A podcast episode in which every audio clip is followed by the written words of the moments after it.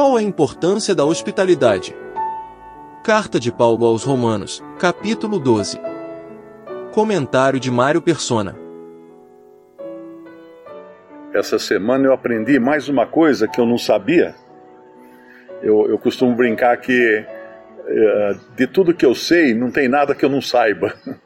Mas essa era uma coisa que eu não sabia e aprendi lendo Mateus, capítulo 10. Mateus 10, versículo 40. Quem, uh, quem vos recebe, a mim me recebe. E quem me recebe a mim, recebe aquele que me enviou.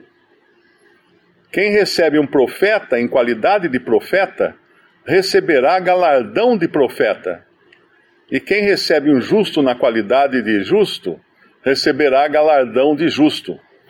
E qualquer que tiver dado só que seja um copo d'água a um destes pequenos, em nome de discípulo, em verdade vos digo que de modo algum perderá o seu galardão ou sua recompensa. É claro que aqui o contexto todo é, de Israel e do remanescente de Israel, e particularmente, principalmente aqui, ele está falando a respeito do, daqueles doze, doze discípulos, que eram os apóstolos, né? que foram enviados exclusivamente aos judeus. E eles não deviam nem entrar, nem, nem entrar em, em terra de, de gentios, e nem levar o evangelho do reino aos gentios. Depois o Senhor daria aquela ordem no final do, de Mateus, ide por todo o mundo, que também tinha a ver com o remanescente de judeus fiéis que irá se levantar depois do arrebatamento, durante a grande tribulação, para que eles vão todo, a todo mundo e preguem o evangelho do reino a toda criatura. Mas aqui ainda nós podemos aprender, mesmo que seja uma passagem uh, que esteja conectada diretamente aos judeus, nós podemos aprender que receber algum discípulo do Senhor, na qualidade de discípulo do Senhor, tem tanto valor quanto receber o próprio Senhor. E receber um profeta em qualidade de profeta, receberá galardão de profeta, ou recompensa de profeta. Não é só o profeta que recebe a recompensa, mas quem o recebe quem o, o, o hospeda, que também é galardoado, é recompensado com uma recompensa equivalente à do profeta.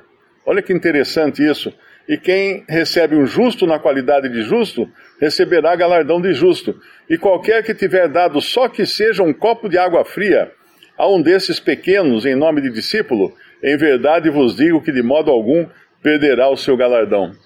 Tem uma passagem numa das cartas que fala que alguns sem saber, receberam, hospedaram anjos. É, claro, referindo-se também a Abraão, porque Abraão um dia recebeu na sua tenda não apenas o Senhor, mas também dois anjos. E ele preparou uma refeição para esses visitantes ilustres, e depois os anjos caminharam até Sodoma, enquanto o Senhor ficou desfrutando da companhia, Abraão ficou desfrutando da companhia do Senhor na sua tenda.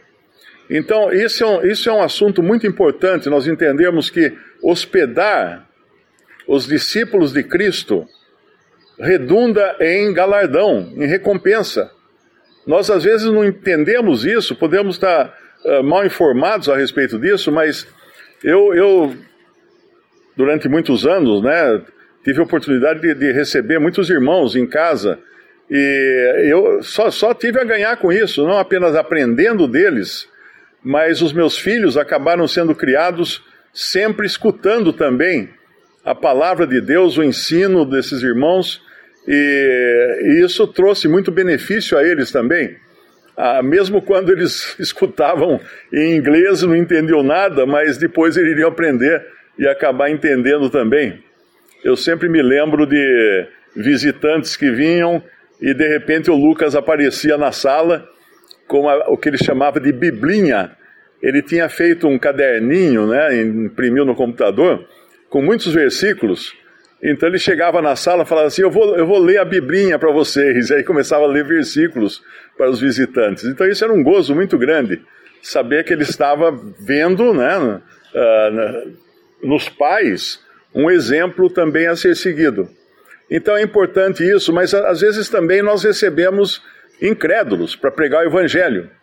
E eu muitas vezes fiz isso sem sabedoria alguma, não é?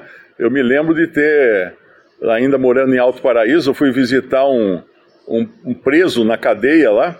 Ele tinha tentado matar o pai dele, era um jovem com problemas mentais. E depois ele foi solto e eu convidei para passar um final de semana no meu sítio para poder pregar o evangelho para ele, para poder evangelizá-lo. Ele não aguentou, ele só, só aguentou um dia, no dia seguinte ele quis ir embora, ele não aguentou dois dias, né? E eu também fiz aquilo com total, total uh, falta de sabedoria, né? Porque como é que eu ia hospedar um cara que era perigoso, que tinha tentado matar o seu pai, que e até no quarto que ele ficou no sítio tinha um facão com metade da minha altura, perto dele.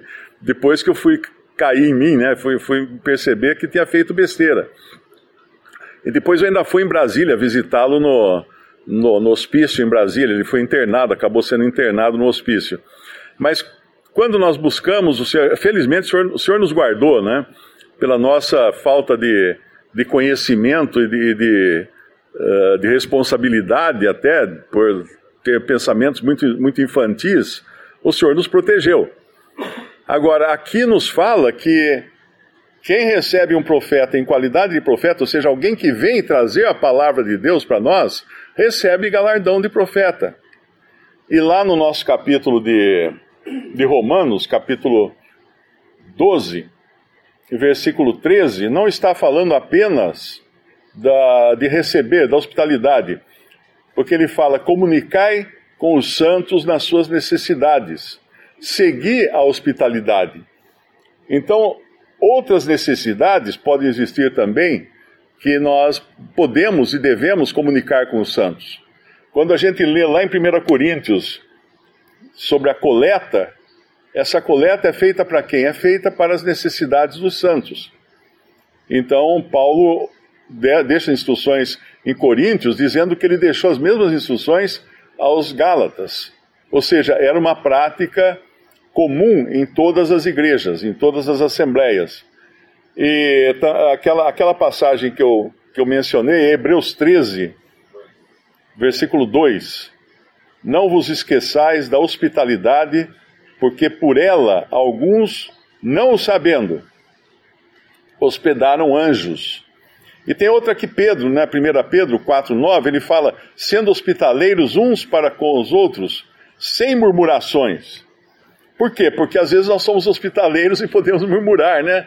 Ah, mas esse, esse irmão veio ficar aqui, né? Só dá trabalho e na realidade aí não tem galardão, né? Aí a gente, a gente não vai, não vai, porque nós não estamos recebendo de boa vontade nem de coração, mas por uma certa obrigação. Mas aqui em, em Romanos 12 fala para nós comunicarmos com os santos as suas necessidades e isso inclui também perceber um irmão que esteja passando necessidades. Muitas vezes nós deixamos tudo a critério da Assembleia.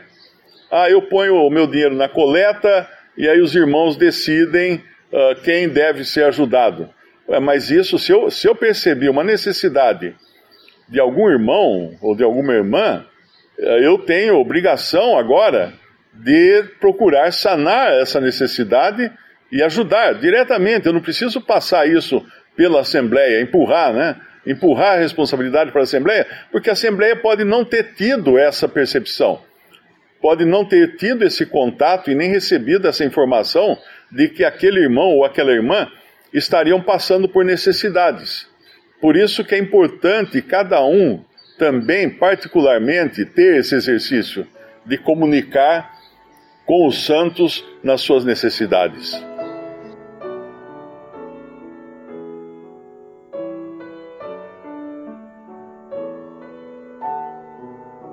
Visite respondi.com.br.